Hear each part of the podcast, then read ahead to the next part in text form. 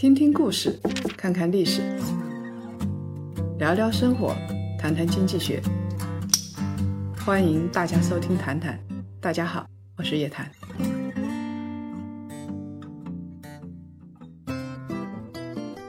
从这一期开始，我们要来讲一讲怎么样实现财富自由。什么叫做财富自由呢？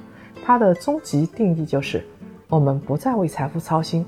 可以自由支配自己的时间。有人说：“我现在就不为财富操心啊，我现在可以躺在家里睡懒觉。”但是，如果你没有实现财富自由，当有一天你没有钱的时候，你就必须要出门奔波。这个肯定不叫财富自由。我们假设有这么一个人啊，叫叶大美，他呢家庭中坚力量，自己在工作。上有老，两个老人要养，下面有一个孩子要养，一年需要负担的开支是五百万。那么他这五百万怎么来呢？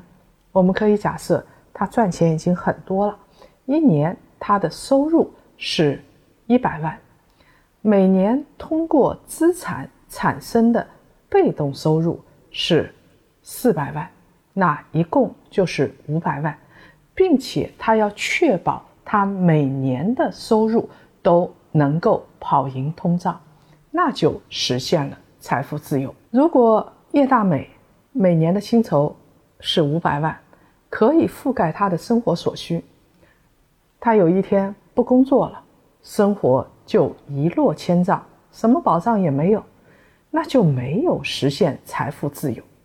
所以，实现财富自由下面的选择。跟你没有实现财富自由下面的选择是完全不一样。什么叫做实现财富自由呢？就是你不用再去为生活开销努力的去赚钱去工作，你可以为了自己的理想去做事情。当你的资产产生的被动收入至少是大于或者。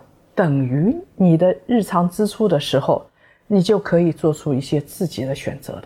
你可以去做公益，你可以在海边晒太阳，你可以天天跟你的小狗在一起，可以天天跟家里的老人在一起闲话家长里短。这些东西都是你主动做出的选择，而不再为生活所迫。这个时候叫做真正实现了财富自由。所以，我们很多人说我们要实现财富自由。财富自由的定义，你知道吗？怎么样实现财富自由？我们假设一个打工的人，他一个月只能够糊口。我们知道，这个西方经常有这样的人，他一个月的收入只能够糊口。那干了一个礼拜，他又不干了，他休息一个礼拜，然后他再去干一个礼拜。这样的人，你可以叫他任性。可以叫他洒脱，但这样的人绝对不是实现了财富自由的人。所以，财富自由它一定是被动的收入就实现了自由。比如说，我今天不工作了，我有十套房，房租就足以维持我的全家的生活了。这个叫做财富自由。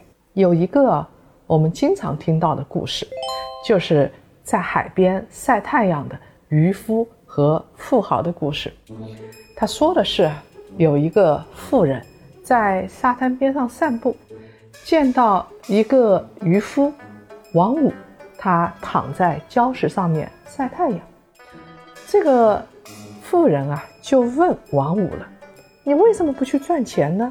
嗯，王五就说了：“赚钱干什么呀？”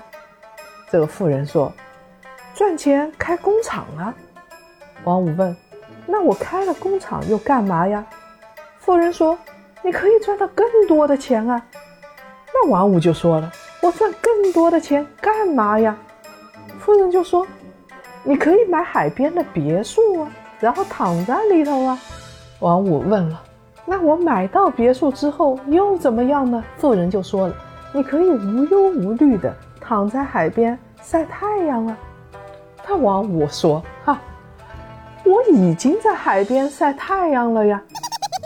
这个故事常常被作为一个哲学故事来教育我们：富人跟穷人都差不多，富人想不通，所以才会让王五去做这样的事情。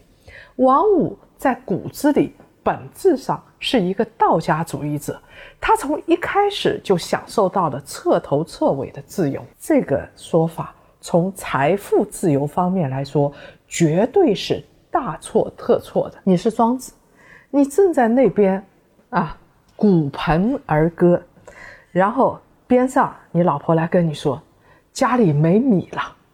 你作为庄子，你怎么办？你只能去送外卖，去赚钱去。这叫做自由吗？这叫做彻底的丧失了自由。在财富的压力下，在生存的压力下，让你干嘛就干嘛。让你下矿，你就得下矿；让你去送外卖，你就得去送外卖。所以，前面那则故事把它当做哲学故事来讲，是以短暂的结果混淆了财富不自由的本质。那个富人说的是：“你可以无忧无虑的晒太阳吗？”显然，王五是不行的，因为王五他打了一天鱼，可以吃饱两天。第三天，他必须再去打鱼，他没有别的路径。而这个富人呢，他已经实现了财富自由，他想什么时候晒太阳就什么时候晒太阳，他想什么时候回别墅躺着就回别墅躺着。所以，身体和心灵，他的自由度是完全不一样的。从财富自由来看，富人经历过了。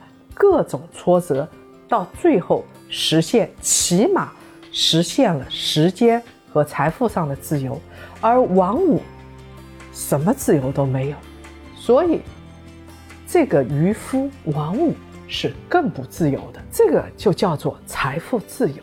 那怎么样来实现财富自由呢？好，这一期的谈谈音频部分就到这儿结束了。感兴趣的朋友呢？